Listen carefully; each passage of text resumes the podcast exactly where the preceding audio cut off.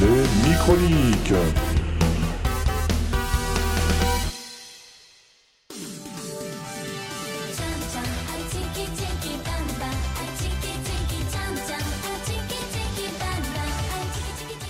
Party Boy Kong Ming, où les trois royaumes rencontrent BTS. Si vous avez écouté notre épisode spécial Fête de la musique, vous savez que j'aime les mangas et la musique, donc les mangas sur la musique, c'est le pied. Mais quand en plus on rajoute un des récits épiques les plus fondateurs de la littérature chinoise et une bonne dose de comédie, je ne sais plus où donner de la tête. Kong Ming, ou Suk Liang, est un célèbre stratège chinois de l'époque des Trois Royaumes, et alors que celui-ci s'apprête à faire son dernier voyage, le voilà qui se réveille au beau milieu du quartier de Shibuya, au Japon, au XXIe siècle. Il y fait la rencontre d'une jeune chanteuse, Eiko, qui rêve de devenir une star. Charmé par la voix de la jeune artiste et redevable envers elle, Kong Ming décide de mettre à son service ses talents de stratège pour en faire la chanteuse numéro 1 du Japon. On pourrait penser que quand on a passé sa vie à guerroyer pour unifier la Chine, faire décoller une carrière de chanteuse serait facile, mais Kong Ming n'est pas au bout de ses surprises.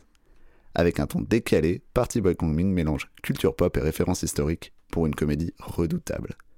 C'était Party Boy Kong Ming de Yuto Yotsuba et Ryo Ogawa, publié chez Nueve Graphics et traduit par Frédéric Mallet. Cette chronique aurait dû sortir avant l'été, il y a une éternité maintenant que les vacances sont passées. Mais il faut croire que j'étais alors aussi productif que le personnage principal de la dernière bande dessinée d'Alexandre Géraudy, qui n'est autre que lui-même. Le titre, Une journée avec moi. Ce petit album cartonné, au format carré et à la fabrication soignée, s'ouvre sur l'aphorisme suivant. Lire un livre, c'est bien, lire un livre qui parle de moi, c'est encore mieux. Égocentrisme maladif ou humour visionnaire, telle est la question. Le système narratif est simple, une page sur deux, une case scindée en trois avec une illustration. Une indication temporelle et un cartel descriptif de l'action en cours qui crée une redondance à faire rougir Black et Mortimer. Le dessin est quant à lui volontairement simpliste, presque laid, et se refuse à surdétailler l'image. Le personnage principal n'aura jamais plus qu'une moustache en guise de visage, et sa voiture n'atteindra jamais la troisième dimension. De 6h59 à 6h59, découvrez la journée bien remplie de moi, faite de sorties de lits acrobatiques, de café saucisson, de lancers de bâton à un chien pas bien malin, et de chants sous la douche, parce que quand même chanter sous la douche c'est vachement cool, et puis tout le monde le fait, donc le lecteur pourra facilement s'identifier.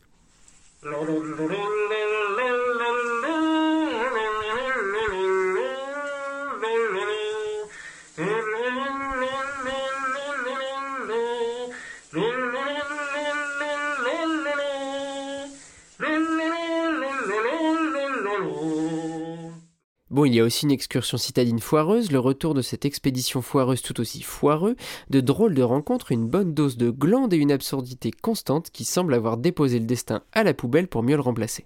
La répétition du système narratif et le dessin que je vous décrivais plus tôt, une fois combinés à cette farce de journée, créent une boucle hyper addictive, faisant du lecteur un voyeur hilar coincé avec ce branleur magnifique et bientôt complètement accro à ce rose fluo qu'il porte si bien.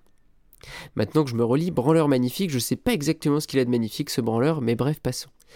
Au-delà de la blague, Alexandre Géraudy aura probablement voulu moquer la bande dessinée autobiographique, dont l'adoubement tant critique que public peut masquer la création contemporaine de bande dessinée de fiction, pourtant tout aussi vivace et pertinente dans les sujets abordés. Quoi qu'il en soit, nous vous invitons bien évidemment à aller découvrir cette bande dessinée humoristique qui a pour l'instant fonctionné sur chaque lecteur à qui je l'ai présenté, et vous pouvez profiter de votre escapade en librairie pour jeter un œil à la toute récente réédition de Du pain et des chats, première bande dessinée de l'auteur publiée aux éditions Flub tout aussi drôle, quoiqu'un brin plus trash, je vous laisserai vous faire votre avis. C'était une journée avec moi d'Alexandre Géraudy, publiée aux éditions Misma, que vous pourrez vous procurer pour la modique somme de 12 euros. Lodger, dernière BD du couple La Femme, vient d'arriver dans les rayons et mes amis, quel plaisir. Auteur du mythique Stray Bullets, Maria et David La Femme signent un one-shot aussi pulp que délicieux. Lodger, en anglais, ça veut dire pensionnaire. Et en l'occurrence, notre récit est rythmé par le blog d'un voyageur parcourant les villes d'Amérique et écrivant au gré des routes pour partager ses rencontres et ses expériences. Seulement ce mystérieux hôte, comme il signe ses articles, n'est pas le seul lancé sur les routes. Ricky, une jeune fille bien décidée à en découdre semble traquer le voyageur. Les La nous emporte dans un nouveau récit sous tension dans l'Amérique profonde, transformant les patelins perdus en théâtre de guerre pour une mystérieuse vengeance. Avec une narration elliptique jouant entre passé et futur, on retrouve ici tout le sel du duo qui débarque à grand renfort de personnages que l'on qualifiera de moralement gris, à défaut de les appeler des gros enfoirés. Rappel, Maria et David Lafave sont les auteurs donc de Stray Bullets et on les remerciera de proposer en 120 pages une sucrerie qui permettra aux timides n'ayant pas encore osé se frotter aux épaisses intégrales un condensé de l'univers sanglant et dégueulasse des Lafave.